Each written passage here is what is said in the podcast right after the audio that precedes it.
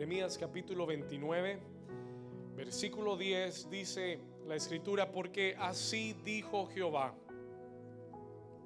cuando en Babilonia se cumplan los 70 años, yo os visitaré y yo despertaré sobre vosotros mi buena palabra para haceros volver a este lugar.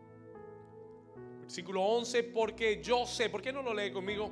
Versículo 11 dice, porque yo sé los pensamientos que tengo acerca de vosotros, dice Jehová, pensamientos de paz y no de mal, para daros el fin que esperáis.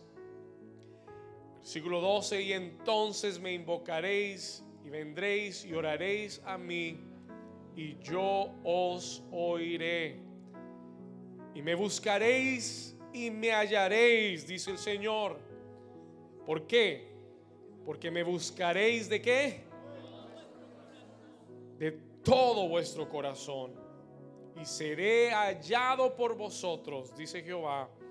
Y haré volver vuestra cautividad. Y os reuniré de todas las naciones y de todos los lugares a donde os arrojé, dice Jehová y os haré volver al lugar de donde os hice llevar. Y la iglesia dice, amén y amén. Dígale a su vecino, Dios sabe los pensamientos que tiene para ti. Amén. Puede tomar su asiento. You, you take your seat this morning. Amén. Este texto de Jeremías es uno de mis favoritos en toda la Biblia. Amén. ¿Cuántos han leído este texto antes? ¿Cuántos lo han oído antes? Déjenme ver su mano. Have you heard, or read this verse before?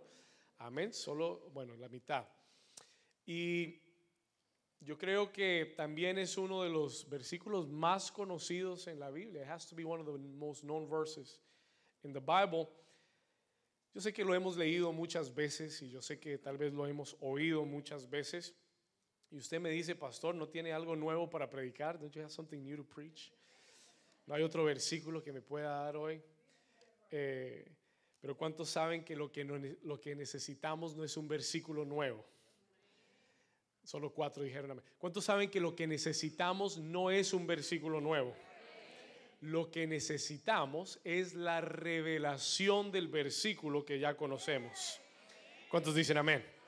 Y yo, y yo sé que hoy, esta es mi asignación, no es enseñarte eh, un versículo nuevo, un texto nuevo, es que el Espíritu Santo te dé revelación de lo que ya has leído para que puedas recibir lo que Él ya te ha prometido. Amén. Así que hoy vamos a pedirle al Espíritu Santo, dígale conmigo, Espíritu Santo, dame revelación de tu palabra a mi corazón. En el nombre de Jesús. Muy bien. En este texto, el profeta Jeremías escribe durante uno de los momentos más difíciles en la historia de la nación de Israel. Quiero explicarle por un momento el contexto. I want to explain the context of this verse para que usted entienda la dimensión de lo que se está diciendo acá. Cuando Jeremías escribe este versículo, Israel está atravesando, está comenzando a atravesar uno de los momentos más difíciles en la historia como nación. Y Israel había hecho lo malo ante los ojos del Señor. Israel ya era una nación, tenían reyes que habían gobernado como nación, pero en su bendición y en su, y en su prosperidad se habían apartado de Dios y habían convertido de su relación con Dios una simple rutina sin sentido. Y yo quiero hacer una pausa ahí y hacer un paréntesis para decirle que debemos tener mucho cuidado aun cuando Dios nos ha bendecido, porque podemos caer en el error de acomodarnos en la bendición y pensar que ya llegamos a lo que Dios tenía y convertir de nuestra relación con Dios una rutina y una religión. Hay muchas personas que Dios bendice y cuando ya son bendecidas, se olvidan del Dios que los bendijo. ¿Cuántos dicen ay, ay, ay? Y Dios nos llama a despertar y nos llama a ser conscientes de que aunque estemos dentro de una muy buena iglesia y aunque estemos rodeados de un ambiente de la presencia de Dios, debemos cuidarnos de no caer en una religión. Debemos cuidarnos de no caer en una rutina sin sentido para nosotros. ¿Cuántos me están entendiendo? Porque usted puede venir a esta iglesia, usted puede levantar las manos, usted puede cantar las canciones y tener una apariencia correcta, pero dentro de usted puede estar totalmente vacío. Pero su relación con Dios puede que esté totalmente desconectada. Y ante los hombres y ante las personas parece que todo está bien, pero cuando vas al lugar secreto no hay conexión con Dios. Y Dios le dice a Israel, ustedes me adoran con sus labios, me honran de labios para afuera, me traen los sacrificios correctos, ustedes piensan que están haciendo lo correcto, pero su corazón está lejos de mí, está apartado de mí. Y yo siempre le he pedido a Dios que me, que me cuide, que me guarde de no servirle y no buscarlo simplemente porque soy un pastor y tengo una iglesia y tengo la necesidad de buscarlo porque tengo una responsabilidad. Porque es fácil caer en una, en una rutina porque tienes una responsabilidad pero es importante, es imperativo, es necesario que tu relación con Dios se mantenga encendida, que el fuego y la llama se mantengan vivos diariamente, que tú estés continuamente enchufado, conectado con Dios todos los días, que haya pasión en tu corazón, que haya un ardor, una pasión por hacer las cosas de Dios. ¿Cuántos dicen amén? We need that in our lives. Lo necesitamos. Porque si no lo hacemos, escúcheme bien, porque si no lo hacemos, nos sucederá lo que le pasó a Israel. What happened to Israel, what happened to us, will happen to us. Porque lo que está escrito en la escritura, en la Biblia, es una historia que puede parecer, y usted puede decir, qué historia tan tremenda, wow, lo que le pasó a Israel. Pero tú tienes que mirar la Biblia como un espejo. You gotta look at it like a mirror. Escúchame bien, debes mirarlo como qué? ¿Están acá? Debes mirar la Biblia como un qué? Como un you have to look at this Bible like a mirror. Y cuando mires la historia, mírate a ti mismo. Look at yourself. Mira tu vida dentro de lo que estás leyendo. Porque lo que le pasó a Israel nos puede pasar a nosotros. Podemos tener una apariencia buena. Podemos tener eh, todo externamente correcto que parezca bien. Pero caer en una rutina y en una religión. Y si caemos en una rutina y si caemos en una religión, nos acontecerá lo mismo que le pasó a Israel. ¿Qué le pasó a Israel, pastor? Dios permitió, escúcheme bien, Dios permitió que se levantara un imperio llamado Babilonia. Diga conmigo, Babilonia. Y se levantó un gran imperio llamado Babilonia. Y el imperio de Babilonia marchó hasta Jerusalén y sitió la ciudad. Y no solamente la sitiaron, sino que la tomaron, destruyeron sus murallas, arrasaron el templo de Dios, lo quemaron, quemaron la ciudad, tomaron a los hombres y las mujeres y a los niños, los encadenaron y se los llevaron para Babilonia.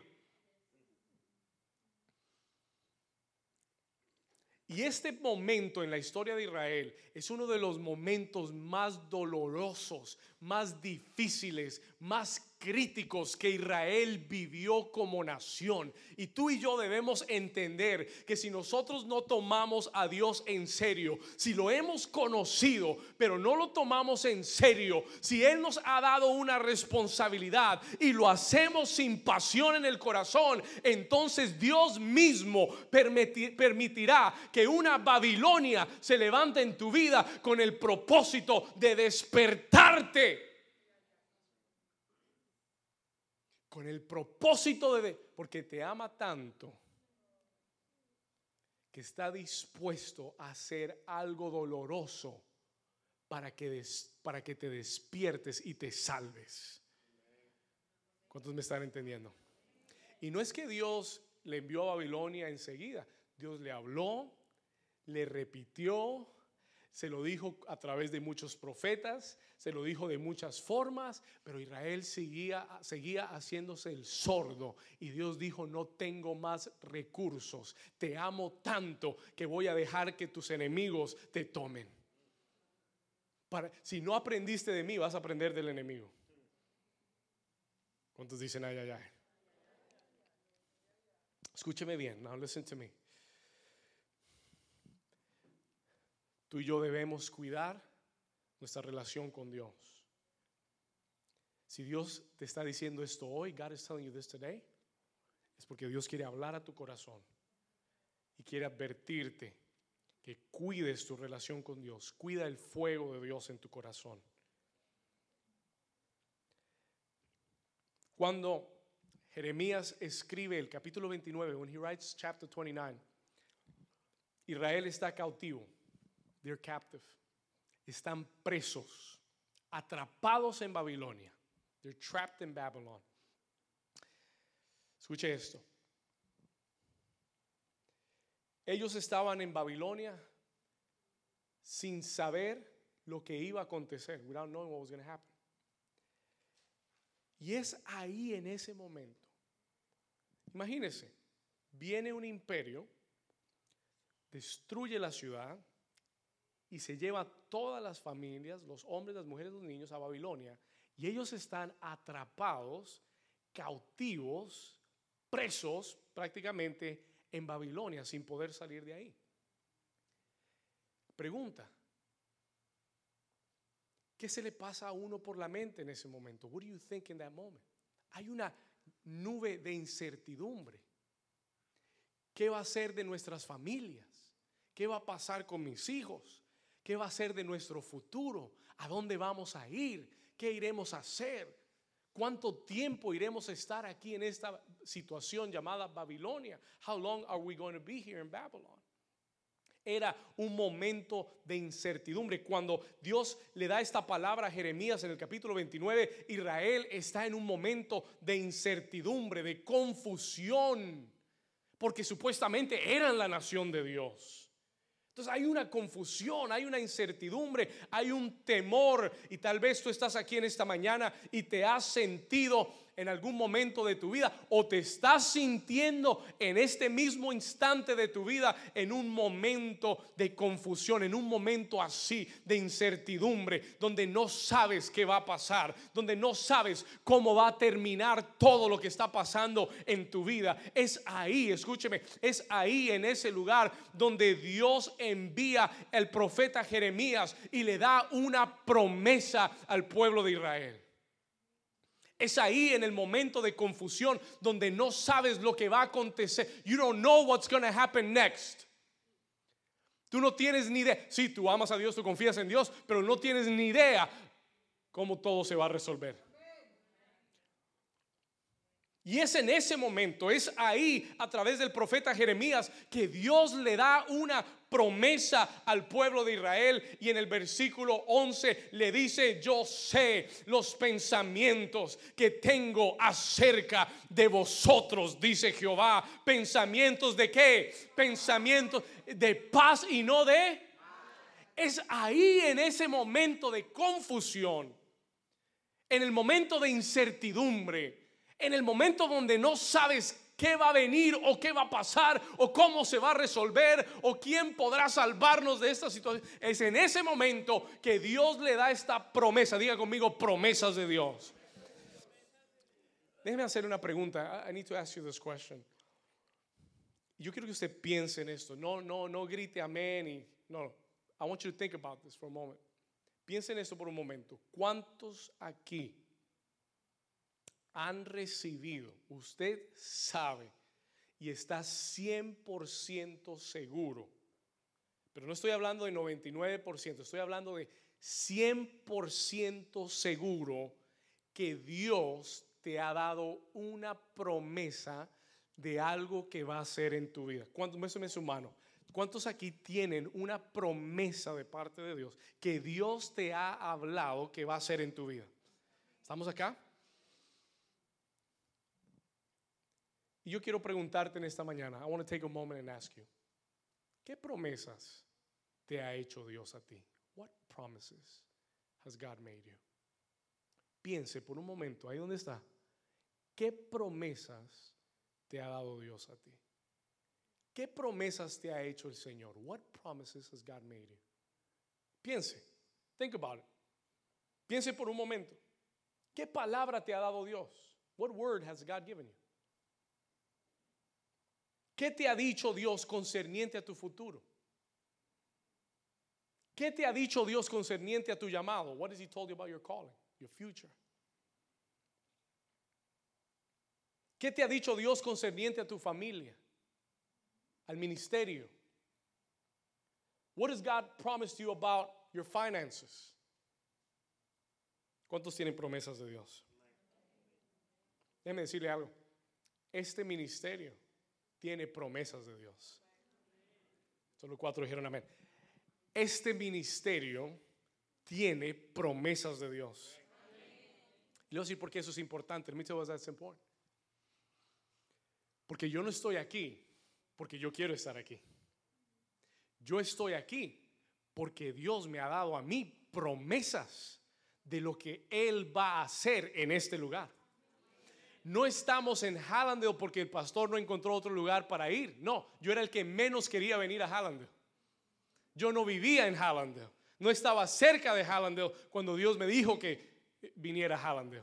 Y cuando yo caminé por Hallandale, le dije, Señor, creo que no es el lugar apropiado porque hay muchas iglesias en Hallandale. Y el Señor me dijo, no, no, no, no, David, es en Hallandale. It is in Hallandale. Entonces yo estoy aquí porque Dios me dio a mí una promesa. Me indicó el lugar, me dijo dónde era. Estamos en este lugar por una promesa de Dios. ¿Alguien dice amén? Y yo tengo promesas y, hemos visto promesas cumplirse, pero aún tenemos muchas promesas que tienen que cumplirse todavía. Tenemos la, le voy a contar algunas. Tenemos una promesa que Dios nos va a dar nuestro propio templo. ¿Cuántos dicen amén? Y yo he estado inquieto porque cada vez que tenemos que salir de acá me inquieta.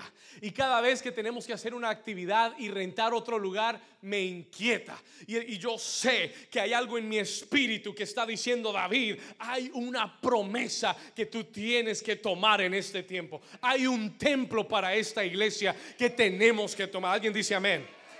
Tenemos la promesa de conquistar los medios de comunicación. Ya estamos en la radio, pero, pero necesitamos conseguir conquistando otros días, otros medios de comunicación. ¿Cuántos dicen amén?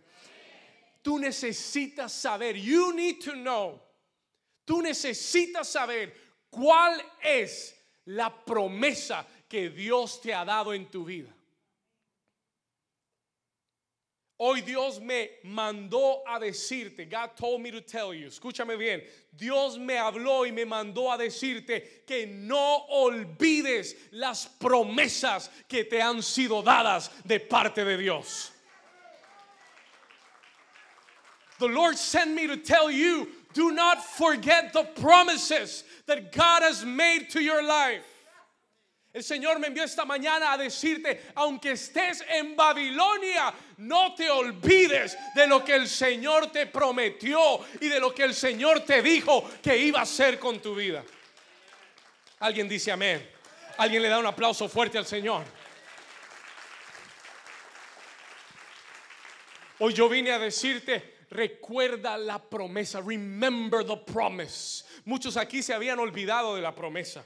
Muchos aquí han abandonado la promesa. You've abandoned. ¿Por qué? Porque la situación en la que estás, que te rodea día a día, te, te, está nublando la mente y te está haciendo olvidar de que tienes una palabra de Dios, que tienes una promesa que Dios te ha dado y que Él ha prometido que va a cumplir en tu vida. Y hoy Dios me dijo, recuérdale a New Season que no olvide la promesa, que no abandone la promesa, que no deje la promesa en el pasado, porque lo que Dios ha dicho se va a cumplir en el nombre de Jesús. Si usted lo quiere, den un aplauso más fuerte a Jesús.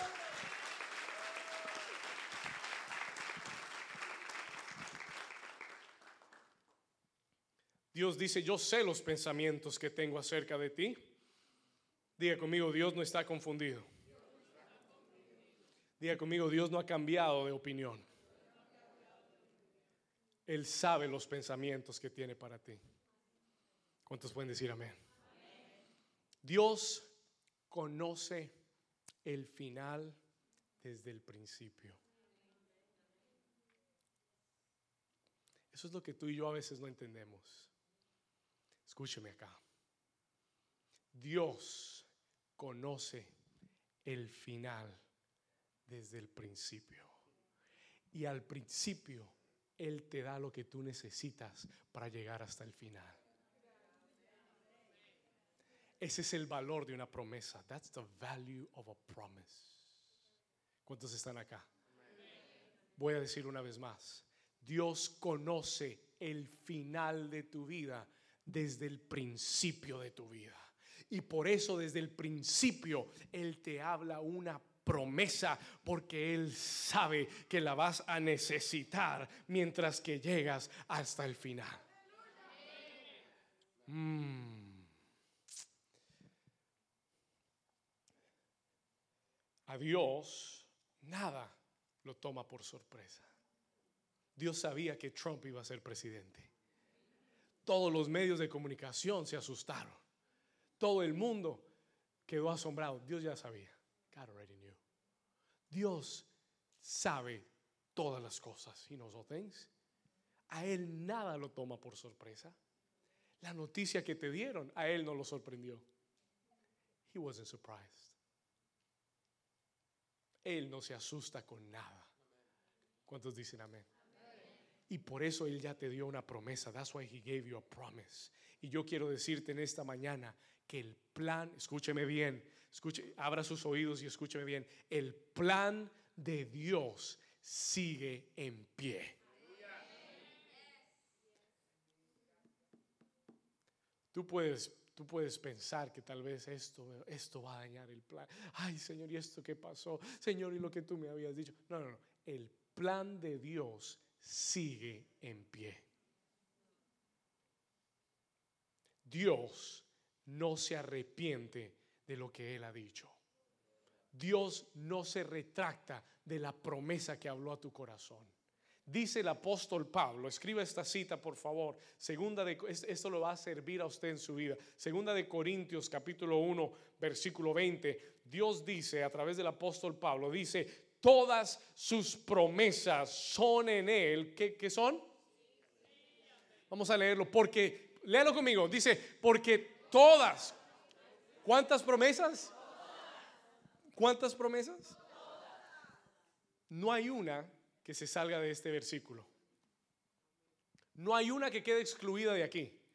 Porque todas las promesas de Dios son en Él. ¿Son en Él qué? sí. ¿Y qué?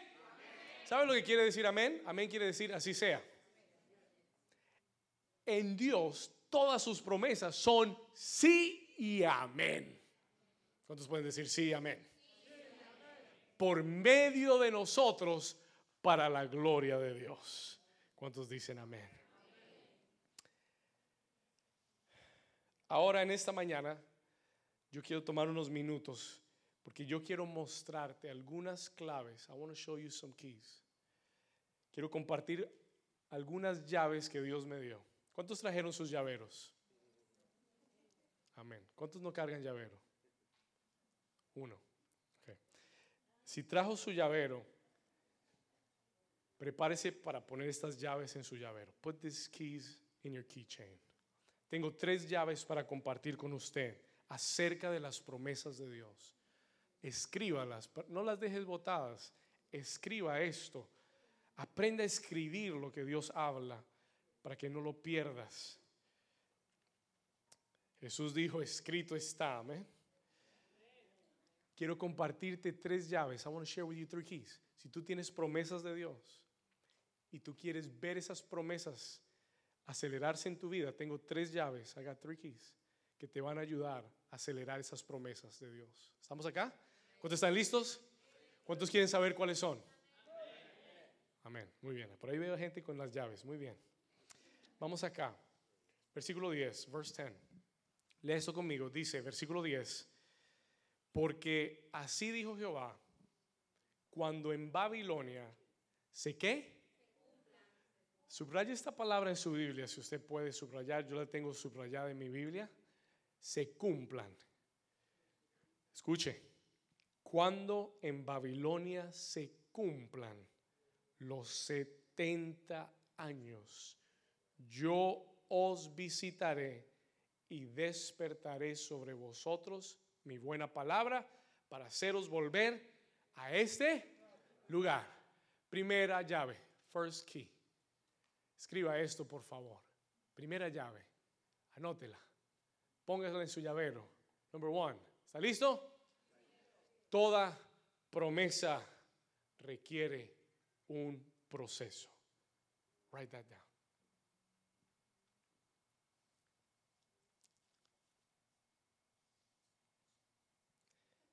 Escriba esto.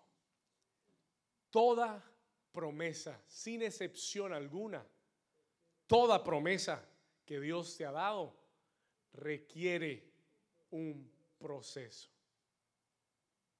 El Señor le dijo, cuando en Babilonia se cumplan los 70 años. Diga conmigo, mi promesa, diga, dígalo fuerte, diga, mi promesa tiene un día de cumplimiento. ¿Cuántos dicen amén? Tiene un día de cumplimiento y se va a cumplir. Be fulfilled. ¿Alguien dice amén? Ok, escúcheme bien. Tu promesa tiene un día de cumplimiento y se va a cumplir. Be fulfilled.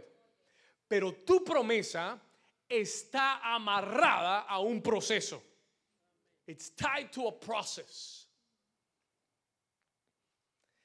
Él dice, cuando se cumplan los 70 años, y aquí le voy a contar algo, let me, share something with you. Pastor, tengo que esperar 70 años. No, no, tienes que esperar 70 años. You don't have to wait 70 years. Gloria a Dios. ¿Cuántos dicen gloria a Dios? Buenas noticias. Pero escuche lo que le voy a decir. Let me tell you this. Cuando Israel llegó cautivo a Babilonia, todos los profetas de Israel estaban profetizando y estaban de acuerdo en que Dios iba a sacar a Israel y lo iba a llevar de regreso a Jerusalén. Todos los profetas estaban de acuerdo. Pero la mayoría de los profetas, todos los profetas decían, en dos o tres años el Señor nos regresará a Jerusalén. Todos los profetas en Israel decían, dos o tres años regresaremos a Jerusalén. Y Jeremías, por esto nadie lo quería, Jeremías. No, no, no, en serio. Israel, en Israel no lo querían, Y Jeremías se levanta y dice, no, no, no, vamos a retroceder al versículo 8. Come with me to verse 8. Versículo 8, vamos a retroceder dos versículos acá. Mire lo que dice, mire lo que dice el Señor acá. Versículo 8, porque así ha dicho Jehová de los ejércitos, Dios de Israel, no, no os qué. Oh, no os engañen vuestros profetas. Miren, miren, miren, miren, miren, miren. No os engañen vuestros profetas que están entre vosotros, ni vuestros adivinos, ni atendáis a los sueños que soñáis. Hmm, versículo 9. ¿Por qué? Porque falsamente os profetizan ellos en mi nombre. No los envié, ha dicho Jehová. Oh, oh. Hay mucha gente que te habla y te profetiza lo que tú quieres oír. Y yo te estoy hablando algo de Dios, pero te estoy diciendo que hay una promesa, que tu promesa se va a cumplir, pero que tu promesa requiere un proceso. Are you understanding this? Y entonces le dice, no pongan atención a esos sueños, no oigas a los que profetizan falsamente, porque falsamente os profetizan ellos en mi nombre, no los envié, ha dicho Jehová, versículo 10, porque así dice Jehová, esta es la palabra de Dios, cuando en Babilonia se cumplan los 70 años. Esto no era lo que Israel quería oír, this is not what they wanted to hear. No, no, no, pastor, yo, yo quería que usted me dijera que ya iba a llegar la promesa, que ya la promesa estaba en la puerta, que estaba en la vuelta de la esquina. No, pero yo vine a decirte, la promesa requiere un proceso. Toca a tu vecino y dile, vecino, la promesa requiere un proceso. Tell, tell somebody, the promise requires a process. Mm.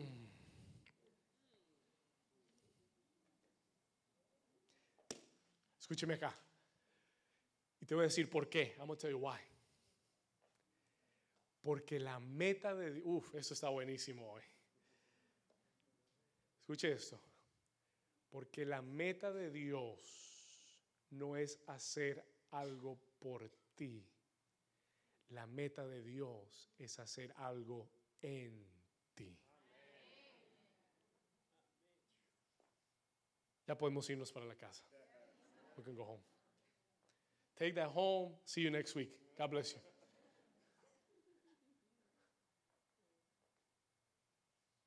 La meta de Dios no es malcriarte y darte lo que a ti se te antoje. Dios no malcría hijos.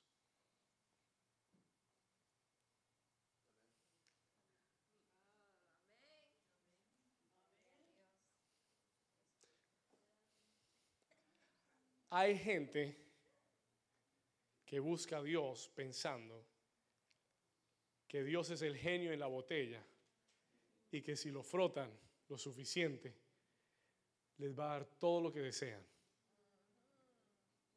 Uh-uh. You're in the wrong place.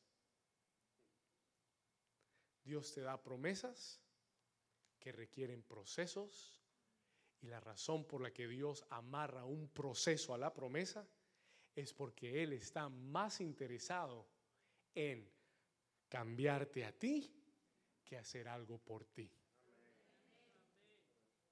Pregunta, ¿qué le cuesta? ¿Qué le, ¿Cuánto le cuesta a Dios sacar a Israel de Babilonia en un instante? Nada. Doesn't cost anything.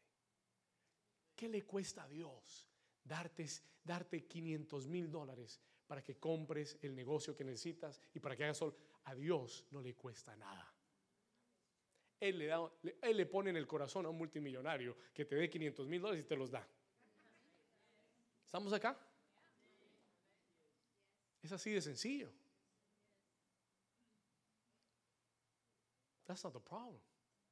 ¿Qué le cuesta a Dios hacer un milagro en mi vida? No le cuesta nada. A Dios no le cuesta. Lo que a Dios le cuesta es que tú le creas a Él y que tengas fe y paciencia y perseverancia y que aguantes y sigas creyendo, aunque no veas nada alrededor de tu vida, aunque todo vaya en el sentido contrario, pero que tú digas, Señor, yo sigo creyendo. Eso es lo que le cuesta a Dios formar dentro de tu corazón. Pero el día que tu mente cambie, que tu corazón cambie, que tu espíritu cambie y que todo vaya contrario y que tú sigas con la misma fe y el mismo gozo y la misma paciencia, paciencia y la misma benignidad, la misma bondad, la misma mansedumbre, la misma templanza, ese día las promesas de Dios comenzarán a salir a la luz en tu vida. ¿Cuántos dicen amén?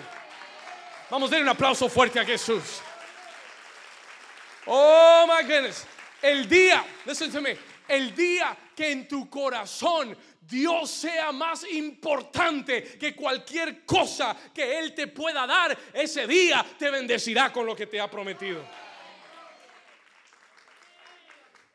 El temor de Dios es bendecirte y que por la bendición tú lo abandones.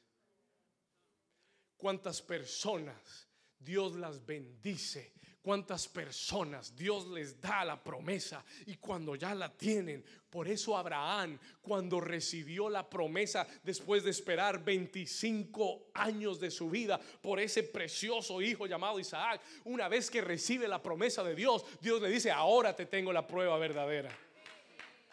Now I got the real test for you, baby. Ahora te tengo la prueba de verdad. Esos 25 años no fueron nada. That was nothing. Here's the real test. ¿Puedes tú darme al hijo que yo te di?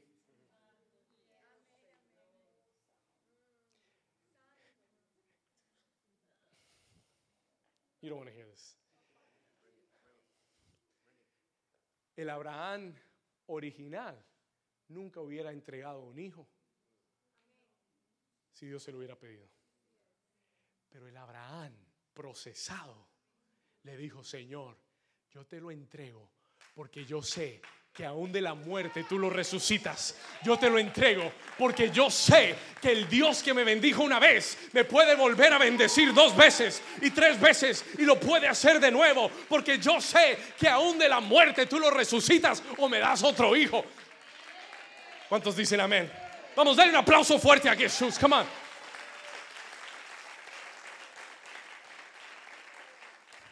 Diga, diga conmigo, toda promesa requiere un proceso. Dios dijo 70 años, 70 years, 70 años. 70 años es el número 7 multiplicado por el número 10. El número 7 significa perfección divina y el número 10 significa orden divino. Dios te dice, cuando haya un perfecto orden en tu corazón, entonces te haré regresar de Babilonia. ¿Cuántos dicen amén? ¿Cuántos lo entendieron? Did you understand that? Se lo repito una vez más, let me say one more time. El número 70, él le dice 70 años. 70 es 7 multiplicado por 10. El número 7 significa perfección divina. El número 10 significa orden divino. Cuando tú los juntas, Dios dice, cuando haya un perfecto orden en tu corazón y en tu vida, entonces te sacaré de Babilonia y te haré regresar a la tierra a la cual yo te prometí. There needs to be a perfect order in your life. Tiene que haber un orden divino en tu vida, inspirado por Dios, un orden de acuerdo al plan de Dios en tu corazón. Cuando tú cumplas ese orden divino, cuando tú permitas que el proceso de Dios forme en ti ese orden divino, entonces dice el versículo 10, entonces yo te visitaré. I will visit you. Y no solamente te voy a visitar, sino que voy a ir con un despertador, con una alarma, y voy a ponérsela en el oído de tus promesas que han estado dormidas todo este tiempo porque yo quiero que sepas que tu promesa no está muerta, ni tu promesa está lejos, tu promesa está durmiendo. ¿Cuántos dicen amén? You didn't get what I said. Usted no entendió lo que le dije. Tu promesa no está lejos. Tu promesa está más cerca de lo que tú piensas. Tu promesa está a tu alcance. Pero lo que sucede es que tu promesa está tomando una siesta. It's taking a nap. Let me tell you something. Las promesas de Dios solo los, las puede despertar Dios. Hay gente que trata de despertar sus promesas y se da cuenta que no que es imposible. Tú no puedes despertar las promesas de Dios en tu vida. Solo Dios lo puede hacer. Pero cuando él, listen to me, Abraham lo aprendió. Él trató de hacerlo a su propia forma y fracasó. Porque solo Dios puede hacerlo. Listen to this, escucha esto. Cuando se cumpla el perfecto orden en tu vida, cuando el proceso de Dios te lleve a madurar, when it takes you to mature, y tú hayas aprendido la lección y hayas verdaderamente cambiado en tu interior, hay cosas en mi vida personal, como pastor también, que yo me doy cuenta y le doy gracias a Dios que Dios no me dio cuando se las pedí. Le doy gracias a Dios que ha tomado tiempo para que esta iglesia crezca. ¿Y sabe por qué? Si hubiera sido por mí, yo hubiera dicho, Señor, que crezca. El primer día ya quería que tuviéramos mil personas. Pero gloria a Dios que Dios no lo hizo. Y después de varios años me doy cuenta que yo necesitaba madurar. Necesito seguir creciendo. Necesito que Dios me siga procesando. Y si voy a llegar a las siguientes promesas de Dios, necesito mantenerme fiel al proceso que Dios tiene en mi vida. ¿Cuántos dicen amén? Pero tengo una promesa de parte de Dios. Si tú te sometes al proceso, si tú dejas que Dios trabaje en tu vida, ahí en Babilonia, entonces, escúchame bien, Dios te dice, cuando en Babilonia se cumplan los 70 años, mi orden perfecto, yo os visitaré y voy a venir y voy a despertar. Sí, porque Dios te envió una promesa. God sent you a word. Sí, sí, sí. Dios tomó una promesa llamada Javi y te la envió. Leave that there for a moment. Y te la envió. Y, la envió a tu vida. Go before the screen. Go in front of the screen. Pero cuando llegó a tu vida, esa promesa went to sleep. Lay down. Ahí está la promesa de Dios. Tu Señor, ¿dónde está la promesa? Señor, ¿dónde estará? Señor, ¿por qué no la veo? Señor, ¿por qué no ha llegado? El Señor te dice, it's there, baby. It's there. The promise is there. La promesa está. Está más cerca de lo que piensas. La promesa está a tu alcance. El problema es, o la situación es, the situation is, que tú no la puedes despertar. Pero cuando mi orden perfecto se cumple en tu vida y cuando tú dejas que yo te procese, entonces Dios dice, yo te voy a qué? Te voy a visitar. I'm going to visit you. Y cuando yo te visite, porque la promesa está en tu, en tu vecindario, cuando yo te visite a ti, entonces yo voy a hacer qué? voy a qué? Voy a despertar tu promesa, voy a levantar tu promesa, voy a activar tu promesa y voy a hacer que la promesa corra, corra, corra, corra a tu favor. Vamos, Javi, run around, run around, run around. Y voy a hacer que la promesa despierte y lo que estaba dormido se va a despertar en tu vida. Alguien diga, gloria a Dios. Thank you, brother. Este hombre juega fútbol, por eso puede correr. Amén. Levante su mano conmigo y dile, Señor, despierta tu promesa. Dile, Señor, despierta tu promesa en mi vida. Dígale conmigo, Señor, no me voy a rendir. Dile, Señor, no me voy a dormir. Dile, Señor, no me voy a desanimar. Porque estoy cerca.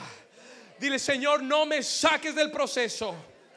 Dile, Señor, termina tu obra en mí porque yo quiero ver la promesa despertar en mi vida en el nombre de Jesús. Den un aplauso fuerte a Jesús.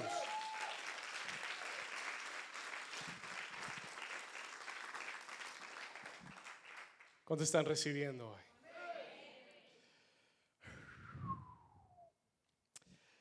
Segunda llave, second key. Wow, it's so good. Segunda llave, anote esto. Dios te muestra el destino, pero no el camino. Esto viene del Espíritu Santo. This comes from the Holy Spirit. Listen to this. Escúchelo, escríbalo. Dios te muestra el destino, pero no el camino.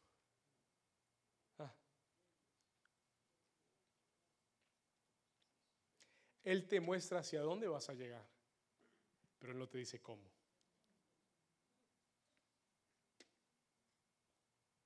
You know why? ¿Sabe por qué? Sencillo. Porque Él quiere que llegues por fe.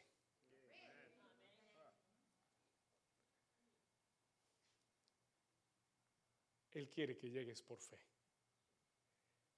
Porque la Biblia dice que el justo por la fe vivirá. Y si no tienes fe, no puedes agradar a Dios. Así que por esa sencilla razón, Dios nunca te revelará el camino de antemano. Te llevará paso a paso, pero nunca te dirá cuál es el camino desde que comienzas. Él solo te dice, tranquilo, vas a llegar. Pero no me preguntes cómo, porque es por fe. ¿Cuántos dicen amén? That is so good. Versículo 11, léalo conmigo. Porque yo sé los pensamientos que te... Es por esa razón que Dios tiene que hacer esta afirmación. Es por esta razón que Dios tiene que afirmarte eso. ¿Por qué, pastor? Porque van a haber días en el que tú vas a decir, Señor, ¿será que tus planes son buenos? Van a haber días que vas a estar en Babilonia, atrapado y cautivo, y, vas a, y te vas a preguntar a ti mismo, ¿será que Dios me ama? ¿Será que tus planes son buenos? ¿Será que lo que me prometiste se va a cumplir? Señor, he hecho todo lo que me has dicho y todo ha salido al revés. ¿Será que esto sí funciona? This works. ¿Cuántos han estado ahí algún día? ¿Solo yo? Escuche, atención a esto. Y por eso Dios tiene que afirmar esto. Porque Él te revela el destino, pero no el camino. Y si en algún momento en tu caminar te encuentras como que no sé si voy a llegar por este camino, el Señor te dice, escucha, yo sé los pensamientos que tengo acerca de ti. No estoy confundido, Dios no es bipolar. Amén. No es que un día te dice sí, el otro día no, y el otro no, no. Dios no es, Dios, Dios, Dios te dice, tranquilo, yo sé los pensamientos que tengo acerca de ti. Y te quiero asegurar, y Dios le está asegurando a alguien hoy aquí, y te está diciendo, te quiero asegurar que mis pensamientos son de paz y no de mal. ¿Cuántos dicen amén? My God. Diga conmigo los pensamientos de Dios, sin importar el camino son de paz y no de mal. Gloria a Dios. Ahora, me le explico algo. Esta palabra pensamientos en el original, en el hebreo, aun cuando se traduce en inglés, no dice, aquí en el, texto original no dice yo sé los pensamientos. Aquí hay dos, en el texto original hay dos palabras, there's two words. Él dice, yo sé los mecanismos que pienso acerca de ti. Lo que le voy a dar es, es, es filé miñón. Saque el cuchillo. Esto no es tetero. If you want tetero, go somewhere else. This is, this is steak. Listen to this. Tiene que pensar en esto por un momento. Yo busqué el texto original, no dice pensamientos que tengo acerca de vosotros, dice yo sé las, esa, esa palabra que usa no solamente se traduce como pensamientos, se traduce como mecanismos. Diga conmigo mecanismos. Dios dice, yo sé los mecanismos que tengo pensados para ti. Oh, what does that mean?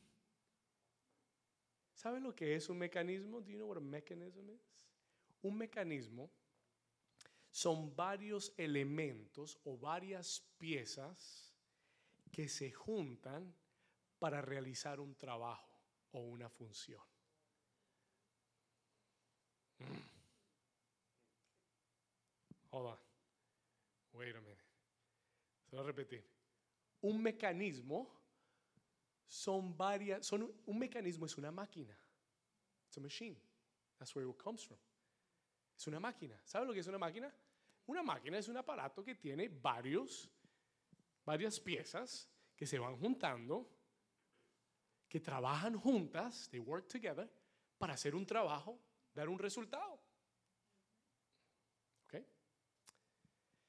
Un día, eh, hace muchos años atrás, yo recuerdo que necesitaba un computador. I needed a computer. Y me llama uno de mis mejores amigos y me dice, David, te tengo el computador. Yo dije, gloria a Dios. Amén. Y yo le dije, claro, tráelo. Y me dice, te va a encantar ese computador. I love this computer. Esto es una máquina poderosa. Yo necesitaba un computador. Entonces yo dije, gloria a Dios. Y cuando él llegó a mi casa, when he got home, yo estaba esperando un ¿un qué? ¿Computador? Yo estaba, yo le dije, yo le dije, ¿será, Anthony, será que voy? ¿Te ayudo? ¿Lo subo? ¿Necesitas ayuda? Y me dijo, no, no, I got it. Y cuando él entra por la puerta de mi casa, tiene una bolsa en su mano. He has a bag in his hand. Y entra así. Y yo le pregunté y le dije, ¿dónde está el computador? Where's the computer? Me dijo, aquí está. Y yo le dije, ¿qué tienes? Y abre la bolsa y comienza a sacar parte por parte del computador. He begins to take piece after piece. Y yo miraba cada pieza y no sabía lo que él estaba haciendo ni lo que estaba sacando. Yo no entendía, porque nunca había visto un computador por dentro, yo no entendía lo que hacía funcionar un computador ni las piezas. Y cuando él las iba sacando, yo le decía, ¿qué desastre es esto? Esto no sirve, esto es un montón de basura, son un montón de piezas, porque yo estaba esperando un producto final, pero él me vino a traer las piezas, el mecanismo para trabajarlo en mi vida, para juntar una cosa con la otra, para enchufarlo, para encajarlo. Y cuando termine su obra en mi vida, voy a tener un computador poderoso que va a hacer todo lo que Dios diseñó para que hiciera.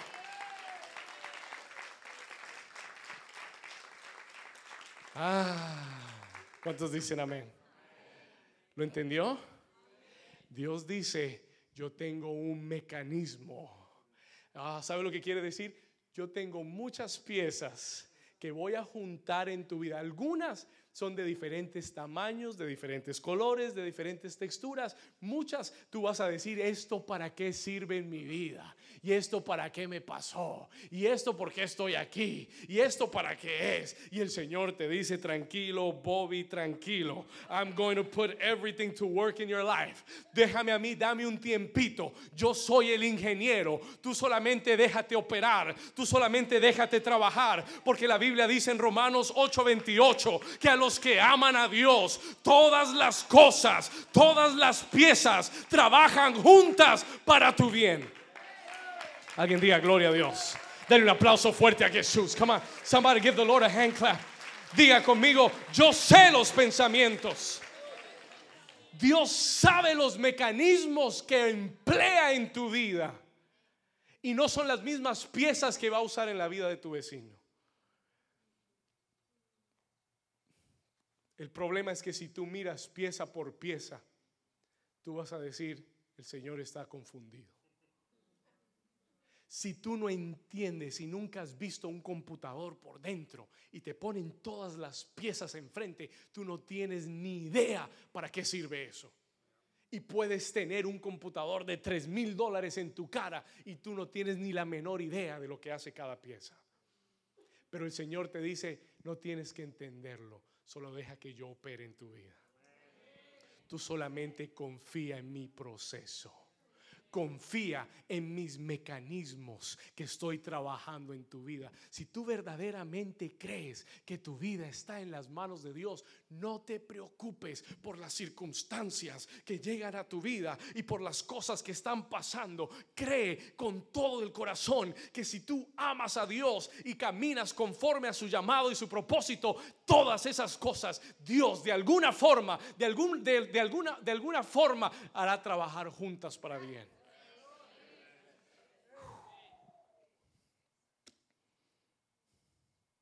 Pastor, ¿qué hago si no entiendo lo que Dios está haciendo? What do I do if I don't understand what God is doing? ¿Qué hago si no entiendo lo que Dios está haciendo en mi vida? Porque hay días que parece que Dios no estuviera haciendo nada. Porque hay días que parece que lo que está pasando en mi vida no está coordinado por Dios. Diga conmigo, diga conmigo son mecanismos. What do I do? ¿Qué hago? Sigue confiando. ¿Qué hago, pastor? Hoy Dios quiere que aprendas que Él tiene mecanismos. ¿Qué hago, pastor? Aunque no lo entiendas, acuérdate que sus planes para ti son de paz y no de mal. Alguien dice amén. Y él dice, versículo 11, pensamientos de paz y no de mal para daros el fin que esperáis. Can I share one more thing with you? ¿Uno solo? Bueno, Gaby, hablamos después de la reunión. Ok. Thank you, brother. Can always you.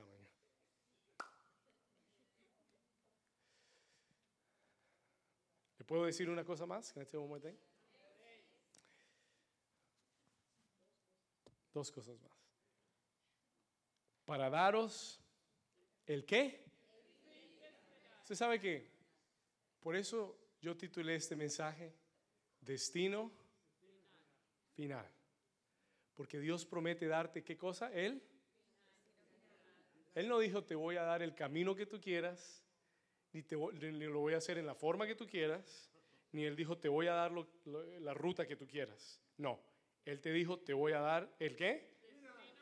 El final. ¿Para darte qué? El final qué?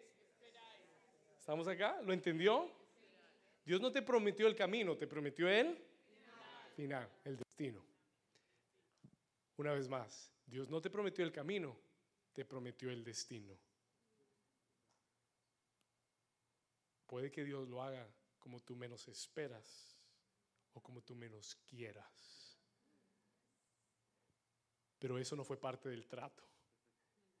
El trato fue darte el final. Are you here? Para daros el fin que esperáis. Ahora, le voy a decir una, dos cosas más. Esta palabra, esperáis, en el texto original, y si usted lo lee en inglés, no dice el fin que esperáis. Dice para daros futuro y esperanza. ¿Sí? You have it in English? In English it says to give you a hope and a future. Dios quiere darte dos cosas. Aquí solamente dice una, el futuro que esperáis. En el texto original dice para darte dos cosas, para darte futuro y esperanza. Diga conmigo esperanza. ¿Cuántos conocen esperanza? ¿Cuántos tienen esperanza? Yo tengo doble esperanza. Pero escúcheme acá, pero this. Esta palabra esperanza es tremenda. This is amazing word. Porque en el texto original es la palabra tikva. Y tikva tiene dos, tiene dos significados, dos traducciones. Traduce esperanza. Esta palabra esperanza traduce tikva, traduce esperanza. Pero la segunda traducción de esa palabra es cuerda. Accord. El Señor usa esta palabra a propósito, on purpose. Él dice, te estoy dando para darte el final que tú, que tú quieres, pero te voy a darlo amarrado a una cuerda. No solamente te estoy dando un destino, te estoy dando una cuerda de que te amarres, llamada esperanza. Escuche esto. Ponme atención. Dios ha amarrado tu destino con una cuerda y te ha entregado la cuerda. Y si tú sigues agarrado de la esperanza que has creído, vas a llegar hasta el final que Dios ha prometido. Si no lo entendió, el próximo año lo entiende. Next year, no se preocupe, el próximo año lo va a entender. Hay una cuerda amarrado a tu promesa. Y mientras que tú tengas esperanza, nunca te soltarás del destino que Dios tiene para ti. Toca a tu vecino y dile, vecino, no te sueltes de la esperanza.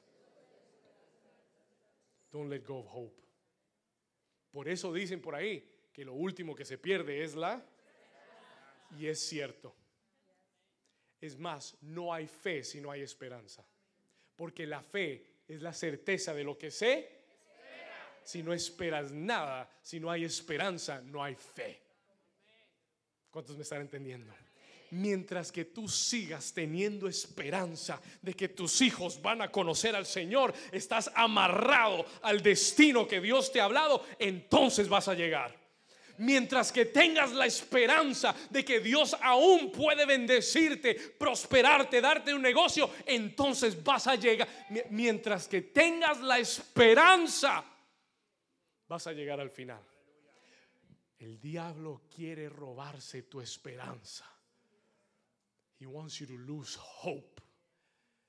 Porque si pierdes la esperanza, pierdes la cuerda. ¿Usted ha visto esas películas del espacio? Have those movies in space?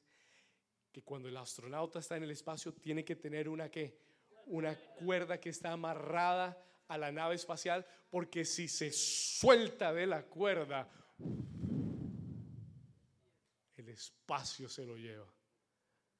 Tú tienes que mantenerte amarrado a la cuerda de la esperanza. ¿Estamos acá? Dios te ha dado una esperanza. No la sueltes.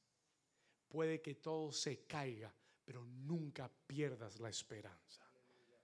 Alguien dice amén. Tercera llave y terminamos. Third key and we'll be finished.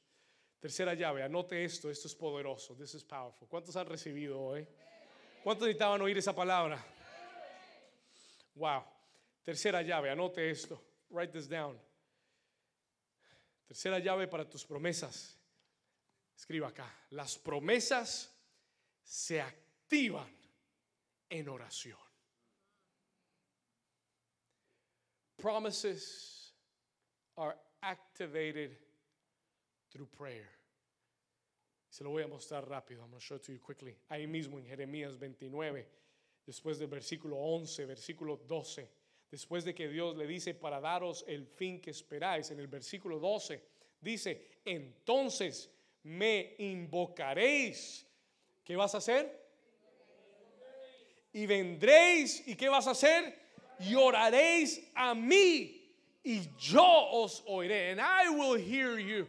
When you pray, I will hear you. Why, pastor? ¿Por qué, pastor? ¿Por qué? Porque si invocamos y venimos en oración, Él va a oír. Porque si en tu espíritu tú percibes que el tiempo de la promesa está cerca, si Dios ha despertado tu espíritu para creer que el cumplimiento está por venir, no te puedes quedar sentado con los brazos cruzados. Alguien tiene que agitar la promesa con la oración. ¿Estamos acá? Él dice, entonces cuando el tiempo esté cerca, tú vas a orar, me vas a buscar de todo tu corazón y yo te voy a oír. Let me tell you something real quick. Me le cuento algo. Los últimos dos meses he estado inquieto. Yo por lo general soy inquieto, pero he estado más inquieto. I'll tell you why. Voy a decir por qué. Porque desde que fui a Colombia y regresé hace un mes atrás, tengo una inquietud en mi corazón de que Dios está a punto de despertar muchas promesas que hay para esta iglesia. He estado inquieto en mi espíritu como que estoy esperando que algo pase, que algo suceda. I am waiting for something to happen. Y cuando yo leí estos versículos, el Señor me dijo, David, ¿sabes lo que tienes que hacer? Tienes que agitar la promesa. You gotta agitate the promise. ¿Cómo, Señor? En oración. You do it through prayer. Si tú sientes que Dios está por despertar en tu vida, eso que te ha prometido, no te quedes con los brazos cruzados esperando que llegue lo que Dios dijo. No, tienes que arrodillarte, Tienes que inclinarte, tienes que buscar a Dios, tienes que decirle, Señor, te estoy buscando porque yo creo en mi espíritu, siento que tú estás a punto de despertar tu palabra en mi vida. Así que, Señor, mi corazón está listo, estoy dispuesto, haz tu obra ahora. Señor, despierta tu buena palabra. Señor, visítanos y haz lo que has prometido. Do what you have promised. Y la siguiente mañana te levantas y regresas. Yo no veo nada todavía, no sé qué está pasando, pero en mi espíritu yo siento que algo está a punto de cambiar, que el clima está a punto de cambiar, que el tiempo está a punto. Señor, despierta tu palabra. y la próxima mañana, aunque no veas nada, aunque todavía no suceda nada, tú regresas al lugar de la oración y sigues agitando y sigues diciendo, Padre, estoy arrodillado, postrado, creyendo, Señor, no fue ayer, no fue antes de ayer, pero creyendo que tengo una esperanza y que aún lo puedes hacer hoy en el nombre de Jesús. ¿Alguien está entendiendo? Somebody understanding? Y regresas continuamente como la, como la viuda que no dejaba descansar al juez injusto y sigues tocando la puerta y sigues orando y sigues clamando porque a todo aquel que toca se le abre y al que llama se le responderá y al que busca hallará. Alguien diga amén.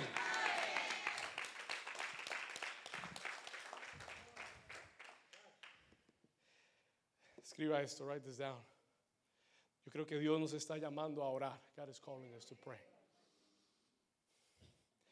Tu disposición para la oración revela tu corazón.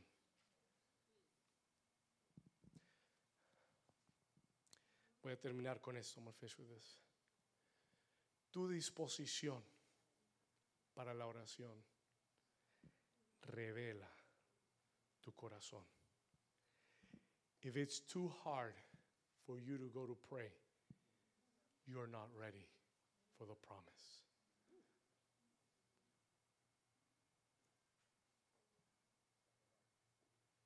Si es muy difícil que llegues al lugar de oración diariamente, no estás listo para la promesa. You're not ready. You're not ready. Pero el día, Dios dijo, el día que esto esté por cumplirse, entonces me vas a buscar con todo el corazón y me vas y vas a orar y me vas a hallar. Porque te voy a oír. Wow. Tu disposición a la oración revela tu corazón. Y si no estás dispuesto a clavarte a orar por aquello que Dios te ha prometido diariamente, no estás listo para recibir lo que Dios te ha dicho. Que eso sea un termómetro para que midas si estás listo o no. Pero el día que Dios esté despertando tu espíritu, y que tú entiendas que algo está por cambiar, no va a haber fuerza humana que te detenga de orar. Mm. No va a haber distracción, no va a haber absolutamente nada, ni el mundial de fútbol que te distraiga de ir a la, oración. ¿Cuántos dicen amén? ¿Are you understanding? Ese es un termómetro para medir qué tan listo estás. How ready you are. Vamos a terminar acá. Let's finish here. Dice, versículo 13, y me buscaréis y me hallaréis. Léalo conmigo, verse 13. Y me buscaréis y me hallaréis. ¿Por qué? Porque me buscaréis de todo vuestro corazón y seré hallado por vosotros, dice Jehová, y haré volver vuestra cautividad. Te voy a sacar de Babilonia. Te voy a sacar del lugar donde has estado atrapado. Te haré regresar de la cautividad y te reuniré de todas las naciones y de todos los lugares a donde os arrojé, dice Jehová, y os haré volver al lugar de donde os hice llevar. Ponte de pie conmigo en esta tarde. Stand to your feet with me. Esa es la palabra de Dios para ti hoy. That's the word of the Lord for you today.